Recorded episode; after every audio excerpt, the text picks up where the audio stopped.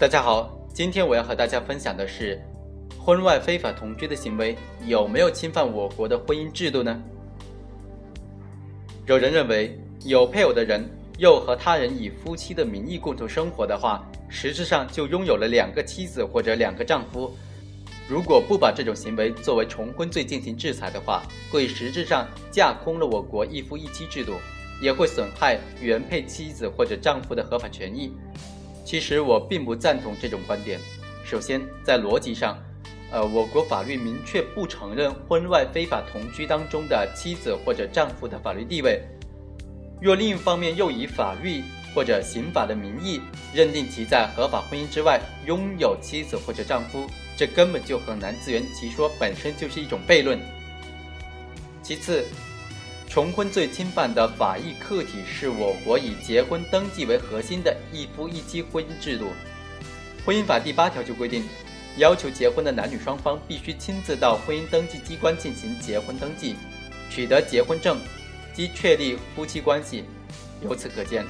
婚姻法虽然属于司法的范畴，但其中的婚姻缔结规范属于强制性规范。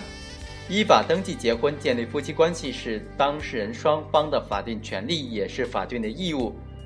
双方基于婚姻或者夫妻关系产生的各种权利和义务，因为婚姻登记、结婚或者离婚而产生或者消灭。如果双方未经依法登记结婚，则无论其是否以夫妻名义共同生活，都无法取得法律上的夫妻关系，自然也没有法律上关于婚姻的权利和义务。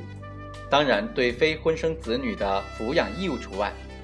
同理，已经进行登记结婚的夫妻，如果没有经过依法的登记离婚的话，包括协议离婚和司法判决离婚，无论他们双方如何声明解除夫妻关系，也不能够改变原有的婚姻的法律效力。可见，我国一夫一妻的婚姻制度建立在依法登记的基础之上。只有重复的登记，才能够实质的产生新的夫妻关系，构成对一夫一妻制度的侵犯。没有经过登记的非法同居，当然不属于我国婚姻制度调整范畴。因此，婚外的这种非法同居行为呢，是没有侵犯我国的婚姻制度的。本文作者冯江。